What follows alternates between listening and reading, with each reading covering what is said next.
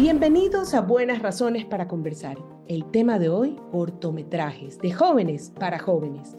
Está con nosotros Elsa Cortés Rada, coordinadora general del Festival Intercolegial de Cine. Además, es una comunicadora y académica con experiencia. Ella nos habla cómo los cortometrajes de jóvenes para jóvenes forman parte de un festival que le da voz justamente a los jóvenes. Este año tienen el tema El valor de hacerlo bien gracias a un convenio firmado con la Mesa Nacional de Educación con Valores. Ella lo describe como una experiencia valiosa que les ha permitido ampliar su cobertura. Escuchemos esta interesante entrevista. Querida Elsa, gracias por aceptar esta invitación a Buenas Razones para conversar. Ay, muchas gracias, Mónica. Qué placer estar aquí el día de hoy. Bien, como sabes, este es un podcast del IPANC, del Instituto Iberoamericano de Patrimonio, al que le hemos puesto buenas razones para conversar porque creo que eh, hay algunas razones o hay algunos temas como el que voy a tratar hoy contigo que es importante conversarlo, porque a los que escuchan este podcast los deja pensando en cosas que hay que hacer y que hay que hacer más. Bienvenida, cuéntame un poco este festival, el FIC, ¿desde cuándo y por qué nació? Nace en el 2011, realmente nace de la apuesta de Ramón Murillo, que eres el director.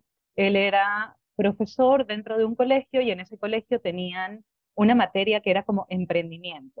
Entonces él decidió que esto era emprendimiento audiovisual. Él comenzó a darles clases como de cine, trabajaba con sus chicos y al final de año se dio cuenta que tenía muchísimos cortos, muchos productos y yo en cambio estaba en otro colegio y yo también tenía estudiantes que hacían cosas todo el año. Entonces un poco fue la noción de, ok, él me dijo, quiero hacer un festival, o sea, quiero poder mostrarlos y premiarlos. Y esa fue la primera apuesta. Realmente el festival comienza como un festival de muestra.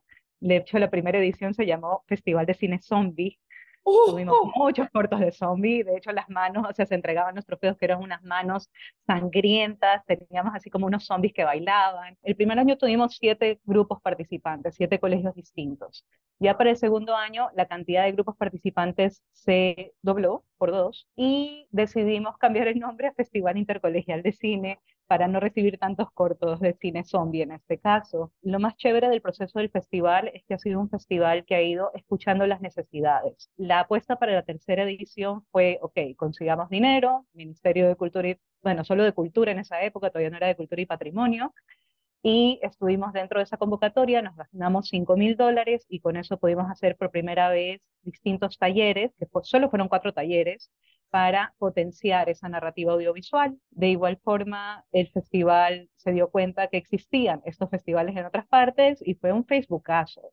Es como, hola, soy Elsa de tal parte, mira, yo tengo unos cortos, tú tienes, intercambiemos. ¿Cuántos colegios? Empezaste con siete colegios y cuántos se presentan en los últimos dos años? Claro, comenzamos con siete eh, colegios. A estas alturas del partido estamos manejando 32, lo cual también fue un paso muy grande eh, gracias al valor de hacerlo bien. El año pasado, durante la estadística, han sido 25 colegios. Y la mayor diferencia dentro de todo es que esos colegios normalmente habían sido colegios privados y este año hubo una mayor apertura, tuvimos más participación de colegios fiscales de diferentes lugares, pero también hay que considerar que como el festival tiene un buen rato acá en Guayaquil, ya son 11 años de actividad, hay ciertos colegios que ya son un poco como emblemáticos, que ya antes de que yo lance convocatoria me están preguntando ¿y cuándo es el festival? Es chévere.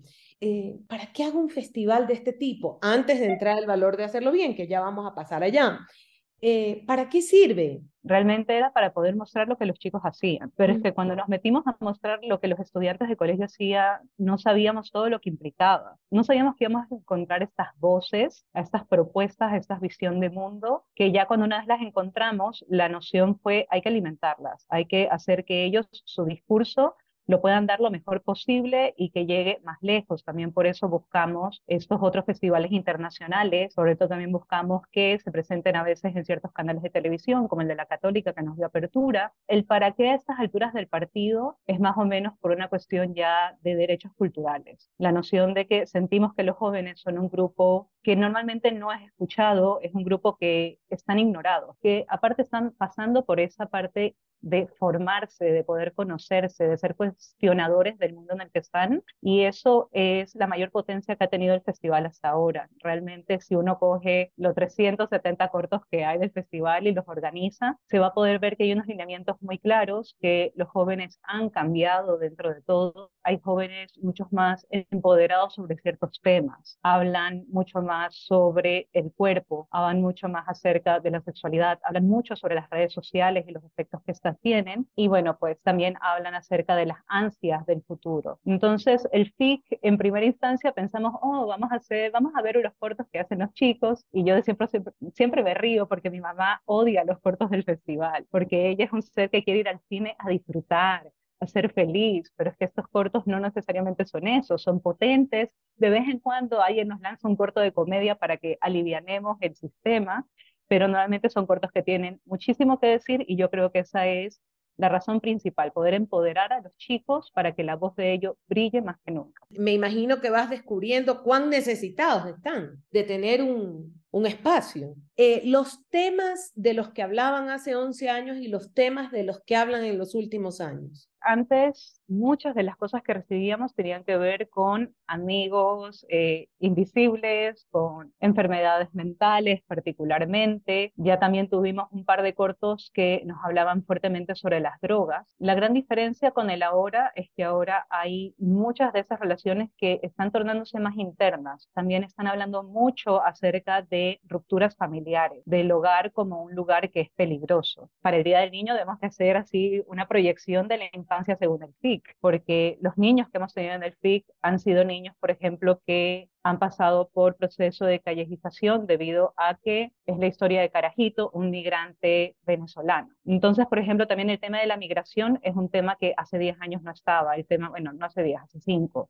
Hace cinco años el tema de las redes sociales no era ni pensado. Y de hecho justo ayer me puse a ver los diferentes cortos de redes sociales que hemos recibido. Comenzamos en el 2018. Los dos primeros cortos son bastante positivos. Hay uno que se llama Match, que es de cómo una señora de, digamos, unos 65 años se mete a Match, que es una aplicación para encontrar novio luego de que su esposo fallece. Bueno, pues ella va a estas citas, es todo un desastre y termina enamorándose o más que todo conversando con el mesero, que es con quien comparte. En esa época todavía se veía así las redes sociales como algo muy positivo. En cambio, ahorita el último corto que recibimos, las redes sociales son una pandemia que termina hospitalizando a los niños y terminan haciendo así, llevando el cuerpo de bomberos un poco más para que les quiten los celulares. Ya estamos en otros niveles de esa afectación. Sí, lo, vi, lo vi ese corto del que estás hablando, me llamó mucho la atención. ¿Qué has aprendido o qué han aprendido tú y Ramón eh, y qué cambios ustedes tuvieron que dar a lo largo de los años para responder a cambios como los que me has expresado? Principalmente hemos aplicado más lugares para poder conversar. Hemos hecho, en este caso, de forma muy consciente, siempre entrevistas a los chicos, pedirles testimonios, decirles que, bueno, el corto está muy bien ahí, pero ellos tienen que aprender a hablar acerca de lo que han dicho. Y creo que ese espacio ha sido el que ha dirigido los cambios necesarios, el que también nos ha hecho saber a través de encuestas, por ejemplo, cuáles son los nuevos cursos que se requieren, los nuevos talleres, qué habilidades les hacen falta. Creo que lo que más ha cambiado del festival también es que conforme pasan los años, más chicos son ex y por ende tenemos más posibilidades de tener padawans, que son como le llamamos a nuestros voluntarios, que sin importar un poco la edad que tengan, están ahí presentes para esas pequeñas cosas que son importantes, más que todo cuando el festival se da forma presencial porque estar en un taller, en una universidad cerradita es una cosa, pero otra cosa es estar en un taller en una universidad que queda en pleno centro y donde para colmo les decimos, bueno, pues tienen que conseguir cinco tomas en una cafetería y ustedes verán cómo convencen a la gente. Entonces ahí los mandamos con esa seguridad. Esas son las cosas que más han cambiado a lo largo del festival y que hemos tenido adaptándonos. Lógicamente ya cuando llegó la pandemia ese fue el mayor cambio. Y fue un cambio metodológico, más que todo ya durante el tiempo. Lo bueno es que tanto Ramón como yo habíamos sido profesores de colegio. Entonces, cuando hacemos talleres tenemos mucha conciencia de que no puede ser el profesor hablando dos horas porque se nos mueren los niños. Entonces, nos, invitamos, nos inventamos la noción de que cada taller es un reto y estos retos se acumulan y te pueden llevar a ese final, que es al fin y al cabo hacer el corto y al momento de tener la versión online tuvimos que adaptar eso, tuvimos que trabajar con los profesores de las diferentes instituciones que nos apoyan para que se comprenda ese concepto y creo que lo que más aprendimos a lo largo del proceso es que los chicos tienen ganas. Ya estamos llenos de chicos y de chicas que realmente los moviliza y no solo que se movilizan aquellos que desean estudiar cine, que esos son los que más se movilizan, sino que se movilizan aquellos que simplemente quieren estar un momento con su compañero o que es muy buena en literatura y quiere escribir o que le encanta actuar. Entonces, esa movilización nos lleva a ir a talleres de 9 de la mañana a 2 de la tarde un día sábado los lleva a estar conectados durante dos meses enteros, martes y jueves en las noches. Y creo que eso es como lo más valioso que tenemos del FIC también y lo que hemos aprendido es el valor que tienen los jóvenes y que es muy lejano de esa concepción de que nada les importa. Les importan muchísimas cosas tal vez no la escuela particularmente, pero muchísimas otras cosas. Todos fuimos jóvenes. Y ahí viene, te adelantaste eh, un poco a la siguiente pregunta. ¿Por qué es tan importante en nuestras vidas contar una historia o contar nuestra historia? ¿Y por qué es tan potente el formato audiovisual, llámese cortometraje, cine o como querramos llamarle, ¿Por qué es tan potente? Cuéntame. En el audiovisual, yo, yo soy del mundo de la literatura, entonces esto me cuesta ya, pero la verdad es que el audiovisual tiene un poder de enganche muy distinto entre los encuadres que se eligen, el sonido, la inmersión que se logra. Realmente es algo que perdura contigo, que cuando se acaba y tú vas por ahí por la calle y ves algo, te recuerda distintivamente. Hasta el día de hoy tú me pones cierta canción y lo más probable es que lo que se me venga a la cabeza es el videoclip de esa canción. También encontramos que es el lenguaje con el que ellos se sienten más cómodos. Es muy diferente decirle a un joven, bueno, pues exprésese en un ensayo de 1500 palabras, a decirle exprésese haciendo un cortometraje. Y lo más importante dentro de este exprésese es que cuando se hace un corto, por lo menos en la forma en la que lo hacemos en el FIC, es muy difícil hacerlo solo. Y eso hace que esos jóvenes tengan que buscar a otros jóvenes de intereses similares. Y ahí también es algo muy bueno porque ellos mismos van discutiendo. Esas discusiones se pueden dar si es que hay un proyecto de por medio del cual pueden hablar y sería muy difícil hacerlo de otra forma. de alguna manera, inclusive volviendo a lo que hablabas de, del derecho, el derecho cultural, es el derecho a contar su historia y el formato audiovisual les es muy familiar y es muy potente en el mundo de ellos. Lo bueno de hoy en día, dentro de todo, es que ellos ya lo sienten, o sea, están acostumbrados a tener un Instagram, a tener un TikTok, a estar constantemente mostrando algo, pero se les vuelve muy diferente cuando ya toca hacerlo en un grupo, cuando esa historia saben que puede llevar, tal vez no un poco más lejos, porque algunas de estas personas tienen más seguidores así que todos los adultos que conozco, sí. pero hace esa gran diferencia el trabajo que tienen que hacer para lograrlo y también el hecho de que saben que es un proyecto que se plantean a cuatro meses. Cuatro meses dura toda esta preparación desde que ellos llegan a tus manos y terminan entregando los cortometrajes. Sí, tenemos normalmente los dos primeros meses son netamente de talleres y de ahí ellos presentan su cortometraje, o sea, los preparamos para que puedan presentar la idea de su cortometraje a productoras locales. En el caso de Guayaquil hay productoras que ya conocemos, que son nuestras aliadas, que nos escuchan atentamente, pero en el caso de los que están en otras ciudades han podido conseguir productoras a través de tener la Biblia, de tener este documento y este pitch para poder muy profesionalmente presentar la idea que tienen. De ahí hay que considerar que tienen normalmente un mes, que es poquísimo tiempo para grabar y editar, y de ahí ya vamos a la parte de muestras de premiación. Pero la verdad es que ya después de eso, que el festival se acaba, los cortos siguen dando vueltas y se siguen presentando en diferentes lugares. Tengo cortos que son del año 2018 y que el otro día así lo desempolvé un poquito y lo mandé a un festival que estaba justo con la misma temática. Eso también es una de las cosas bellas.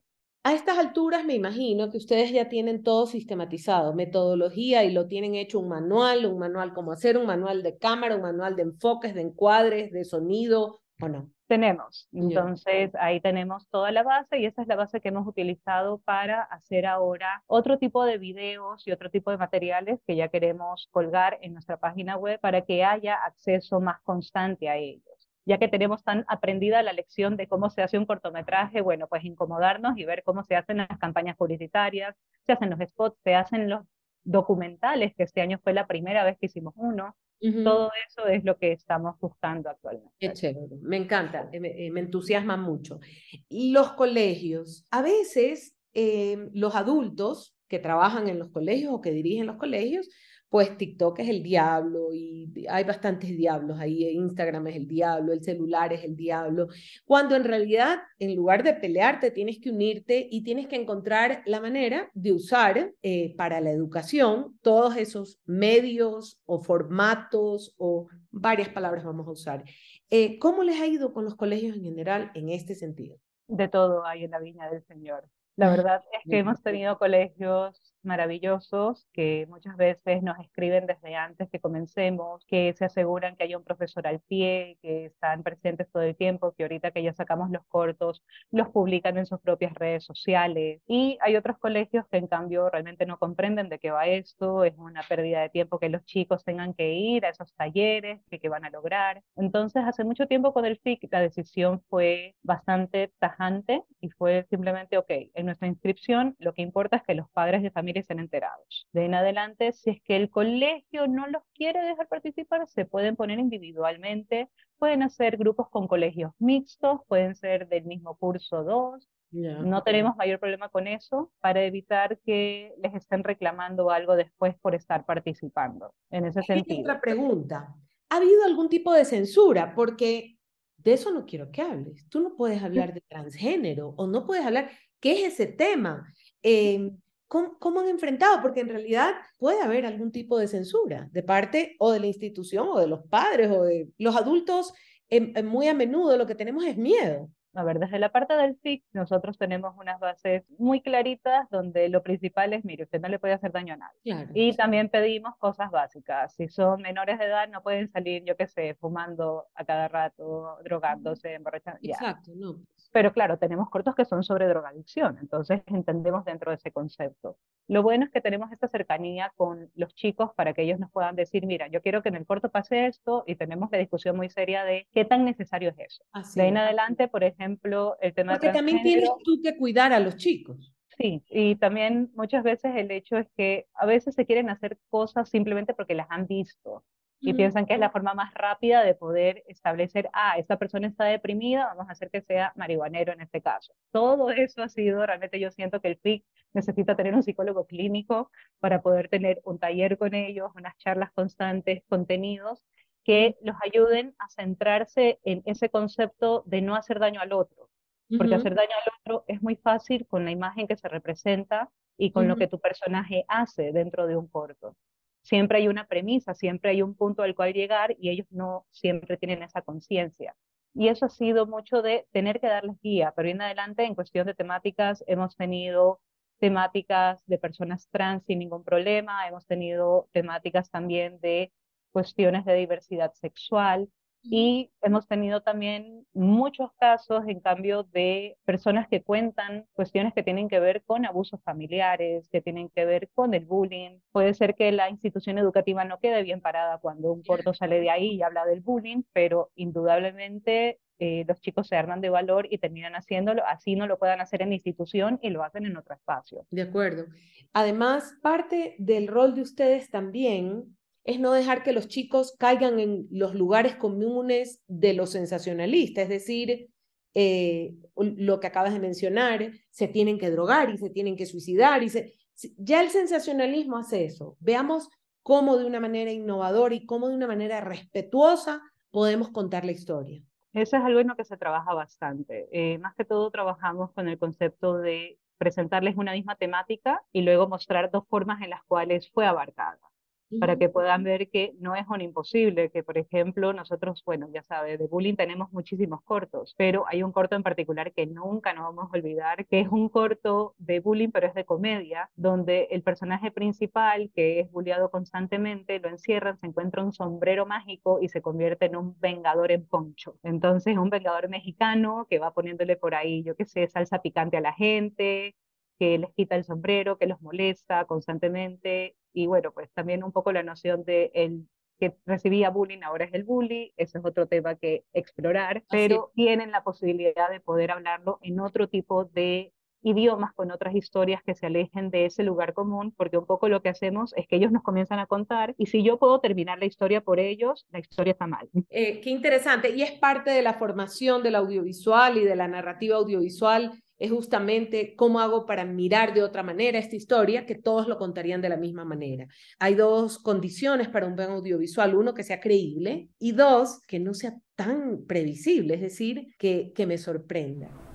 Estamos hoy entrevistando en Buenas Razones para conversar a Elsa Cortés Rada, coordinadora general del Festival Intercolegial de Cine. Este año, uno de los temas es el valor de hacerlo bien, pues alumnos de secundaria de los colegios de todo el Ecuador, de diferentes provincias del Ecuador, han pensado cuál es el valor de hacer las cosas bien. Y esto ha sido el tema central en algunos de los cortos presentados al concurso. Escuchemos esta entrevista. Llegamos al valor de hacerlo bien. Eh, cuéntame un poco de qué se trata, cómo surgió. Cuéntame. En este caso, el valor de hacerlo bien es una iniciativa que viene de parte de la Mesa Nacional de Educación en Valores y dentro de la mesa hay una miembro que nosotros hemos tenido mucho contacto con ella porque Lexa, Chantal Fontaine, ha sido parte del festival desde su primera edición. Nos contó sobre el proyecto y realmente nos entusiasmó mucho. Una parte de nosotros sí tuvo miedo, la parte de nosotros soy yo, por si acaso, Ramón siempre va para adelante. Yo tenía miedo porque siempre hemos tenido este hecho de que el FIC no tiene un tema fijo, que el FIC es un espacio totalmente abierto para lo que los estudiantes, los jóvenes, las chicas quieran decir. Entonces, el hecho de tener un concurso que se llama el valor de hacerlo bien y que lo que busca es promover los valores y que se puedan posicionar y se puedan entender cuáles son los valores de estos jóvenes, ya era un poco ir condicionando eh, las posibilidades de los las temáticas.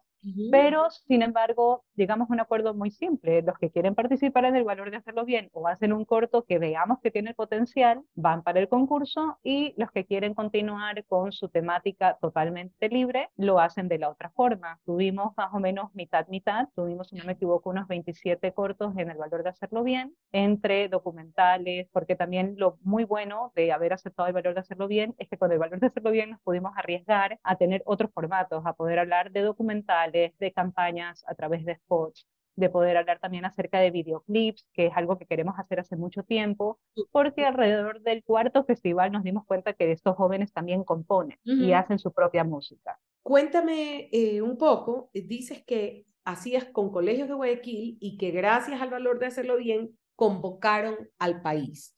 Eh, ¿Cómo así se dio eso? y cuál fue el resultado, cuál fue la acogida ya fuera del territorio que ustedes de alguna manera dominaban y además de colegios privados, pasar a colegios públicos. Fue posible debido a que la mesa tiene constante contacto con el Ministerio de Educación y esto hizo que sea el Ministerio de Educación quien manda la convocatoria, lo que significa que llegó a todos los santos colegios. Ahora, de todos esos santos colegios, claro, hay que considerar que son 37 los que terminan diciendo, ok, vamos a hacerlo, vamos con la posta. Y fue que nos abrimos por primera vez en nuestra vida y en nuestra existencia a la posibilidad de que los profesores sean parte del proceso. Entonces, ellos han sido como los grandes aliados este año. No solo fue el hecho de poder llegar a lugares tan lejanos como Cariamanga, como el Coca, que nunca nos hubiésemos imaginado aquello, sino también encontrar en esos lugares tanto estos jóvenes como esos profesores que están muy motivados, están dispuestos y que no tienen ese tal vez cansancio que tienen los colegios de Guayaquil, de que los chicos están atiborrados de tantas cosas y que el bachillerato internacional y que el este y que las olimpiadas, ellos también tienen sus olimpiadas, tienen el resto, pero muchos de ellos han permitido una apertura que acá no ha habido. Por ejemplo, en Cariamanga particularmente, el grupo de En Niña terminó convirtiendo su cortometraje en una campaña y ellos han convocado a cada uno de los cursos del colegios, se los han presentado, han tenido un debate luego de eso sobre el uso de redes sociales y de ahí se fueron a cuatro colegios más llevando el corto. Qué fantástico. Em, yo soy de Guayaquil y vivo en Quito hace 11 años, algo más de 11 años, y siento que estoy en otra cultura en muchas ocasiones y, no en la misma eh, que Guayaquil. Eh, ¿Percibiste eso en los estudiantes, en la cosmovisión de la ciudad, esta, esta ciudad porteña versus la sierra, versus Amazonía, porque me has hablado de Amazonía? ¿Cómo lo vieron? ¿Cómo se presentó? ¿Cómo se produjo? ¿Cómo se expresó? Hasta cierto punto voy a sentir en este momento que ser adolescente hace que tengas unas afinidades que van a ir más allá del el espacio donde estás creciendo. Claro, hay unas grandes diferencias entre crecer posiblemente dentro del Coca que dentro de Guayaquil por ejemplo, la persona que está en el Coca. Él terminó haciendo un cortometraje acerca de un superhéroe que es un niño que fue abandonado en la selva y que fue apadrinado por la Pachamama, que no es la Pachamama, es otro ente con otro nombre. Y después él va a la ciudad y dentro de la ciudad se convierte en el vigilante, en el vengador, en el que está cuidando la naturaleza dentro de ese espacio. Esa es una gran diferencia porque acá no hubiésemos tenido a alguien con ese tipo de conciencia sobre lo ambiental ese chico que se llama Jesús creó un multiverso entero. Y eso es algo que sí es transversal muchas veces, estas ganas de poder ahondar más. En cambio, por ejemplo, uno diría, bueno, pues Cariamanga es un lugar que está alejado, que está como es nuestra punta sur un poco, pero ellos son los que hacen el cortometraje de línea. Sí. O sea, ellos son los que me sacan el cortometraje de la adicción al celular, cuando acá en Guayaquil lo que se presenta en cambio es un cortometraje que tiene que ver, que se llama Better Me, que tiene que ver con el uso de aplicaciones para mejorar y luego ser tragada por la aplicación, pero eso es otra cosa. Así que creo que hay unas cuestiones de crecimiento, de identidad, de ansias hacia el futuro que esas no cambian. Puede cambiar el hecho de que utiliza pastillas, no utiliza pastillas la persona, pero de ahí en adelante el poder proyectarse qué es lo que quieren hacer luego, a qué se quieren dedicar, qué es lo que implica tener una familia, eh, cómo han sido las infancias de ellos y más que todo esa temática también de a veces un espacio muy, muy solo, esto de estar creciendo o la importancia que tiene encontrar a otra persona más allá de lo romántico. Son unas constantes que están ahí, igual que el matoneo bullying está ahí presente de forma transversal sin importar estrato social, sin importar en qué rincón del Ecuador estemos. Y de ahí contestándote un poco, bueno, también tuvimos participación de Pedernales, de Bahía, de Bahía de Caracas, un grupo de Machala, que ese grupo de Machala fue fantástico porque hizo todos los géneros. Entonces hizo un corto, hizo aparte de eso un documental, que el documental está muy hermoso porque habla acerca de Daniel, que es un chico con autismo y habla de cómo ha sido acoplado el colegio y cómo el colegio ha cambiado gracias a él. Y también hicieron un videoclip, porque, ¿por qué no? Sí, ¿por qué no? Esa es una muy buena, eh, una muy buena razón. ¿Qué sintieron ellos respecto a esta temática del valor de hacerlo bien? Siempre mm, tengo la duda de que cuando los adultos le hablan a los jóvenes sobre los valores, le hablan desde la moraleja, desde hay que ser solidario y responsable y hay que... Em, ¿Cómo viste que ellos recibieron un tema así y lo, se lo pudieron apropiar? Siento que todavía tenemos que trabajar más en ello. O sea, este es el primer año. Entonces, esa noción de que es importante la historia que se traza y de cómo es dicha y hecha, hay que profundizar más en ella. Hay muchas que eran muy directas en lo que estaban tratando de hacer y que literal una persona al final te decía, hay que portarse bien. También uno puede ver que, bueno, pues tal vez esos sean colegios que particularmente hubo una injerencia mayor del profesor, una mayor presión de parte de la institución sobre el discurso que se estaba dando. De forma general, cuando hablamos sobre el valor de hacerlo bien, tuvimos que hacer una introducción entera a nuestros participantes porque muchos ya tienen años en el FIC y saben cómo funciona y fue una sorpresa para ellos. De los antiguos del FIC, la verdad es que más o menos la mitad de los grupos sí dijeron, ok, vamos a tratar esto nuevo, vamos a incomodarnos y vamos a hacer un documental este año, mientras que los otros eh, se quedaron muchas veces con sus propias temáticas, pero sorpresa, cuando llegan los cortos, hay algunos que sin ningún problema están hablando sobre, ajá, eran el valor de hacerlo bien y yo lo único que hice fue mover de carpeta. Lo bueno es que también les dejamos mucha como certeza de que están en el valor de hacerlo bien no era como una categoría menos, o más que todo, no era una categoría que les iba a quitar la posibilidad de ganarse todos los otros premios que tengan que ver con montaje, que tengan que ver con la dirección de arte, porque también una de las características principales del FIC es que premiamos todos los diferentes quehaceres que podemos premiar dentro de la producción audiovisual, un poco para que les quede, claro, es para que les quede la conciencia de que no es el director el que hizo todo y se merece toda la gloria, sino que hay un grupo detrás y cada uno de esos lugares. Es importante, es tan importante que premiamos al mejor comunicador. El FIC ganó, perdió, eh, fue una buena experiencia unirse a la mesa de educación con valores, cómo lo ven a futuro, qué propondrían, pero el próximo año lo vamos a hacer así. Lo que queremos que se logre es poder tener por primera vez un vacacional, que es algo totalmente nuevo para nosotros.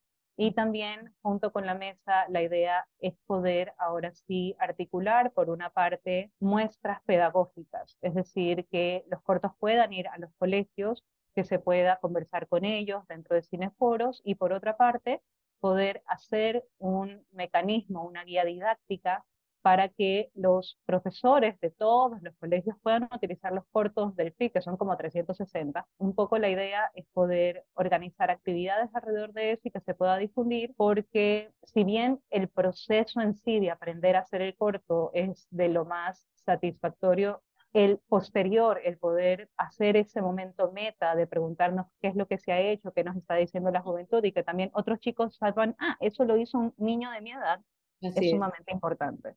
Listo. ¿Cuándo premian? Tenemos ganadores. ¿Son mejores los de los colegios privados que los públicos? ¿Vamos a tener ganadores en las diferentes instituciones? ¿La creatividad es de los privilegiados? Eso es importante antes de cerrar. Creo que la creatividad no es de los privilegiados. Esa parte en particular no, pero indudablemente hay un dominio audiovisual que viene dado por consumo, que viene dado por esa exposición constante, por oportunidades que han tenido que no necesariamente todo el resto las tuvo, pero sí hemos encontrado dentro de los colegios fiscales dos propuestas que están muy fuertes y que tengo la certeza de que no se van a ir con las manos vacías. La buena es que también tenemos muchas categorías, entonces puedo decirlo con certeza. Y en cambio, bueno, pues con los colegios privados hay que tomar en cuenta dos factores. El primero hablamos acerca del consumo y del ambiente de ellos, y el segundo, que son con los colegios con los que tenemos ya 11 años trabajando versus un año trabajando. Y, eso es también una gran, sí, es una gran diferencia. Ya algunos chicos, hay uno en particular, por ejemplo, se llama Javier. Javier entró al FIC cuando él estaba en décimo y ahorita está en tercero de bachillerato. Comenzó siendo editor, ahorita es director. y realmente hay una curva de aprendizaje que más que todo lo que esperamos es que también, bueno, pues colegio que no gane, no siente que esto no fue hecho para ellos, como siempre le decimos, el FIC es el inicio. También una de las cosas buenas de mandar los cortos a otras partes es que ya nos ha pasado que nosotros acá premiamos un corto como el mejor cortometraje y en otra parte deciden, mando los mismos cortos y dicen, no, el mejor es el de acá. Eh, qué bonito, Elsa, hacen un trabajo extraordinario. Personalmente creo en el poder de la narración, sea esta escrita o audiovisual, y obviamente los jóvenes, definitivamente, y definitivamente su mundo eh, es, es, audiovisual. Eh, por sus consumos. Los jóvenes viven en un mundo de contar historias bailando, cantando, frente a una cámara de celular o frente a un micrófono. Sí, acá trabajamos esa parte de la educomunicación, palabra que hace dos años no conocíamos, pero resulta que venimos haciéndola muchísimo tiempo. Sí, muy obsesionados ahorita también con la noción de, ok, si vamos a hacer transmedia, ¿cómo se puede aplicar esto a la educación? Y lo más rico de este año, haber conocido a docentes con los cuales tenemos planificado seguir trabajando para que ellos a su vez puedan pasarlo adelante. Totalmente. Muchas gracias, eh, Elsa. Ha sido un gusto escucharte. Mil gracias. Un abrazo fuerte. Muchísimas gracias, Mónica. Abrazos también. Esto ha sido todo por hoy en Buenas Razones para Conversar. El tema de hoy fue cortometrajes de jóvenes para jóvenes porque hemos hablado del Festival Intercolegial de Cine y hemos entrevistado a Elsa Cortés Rada.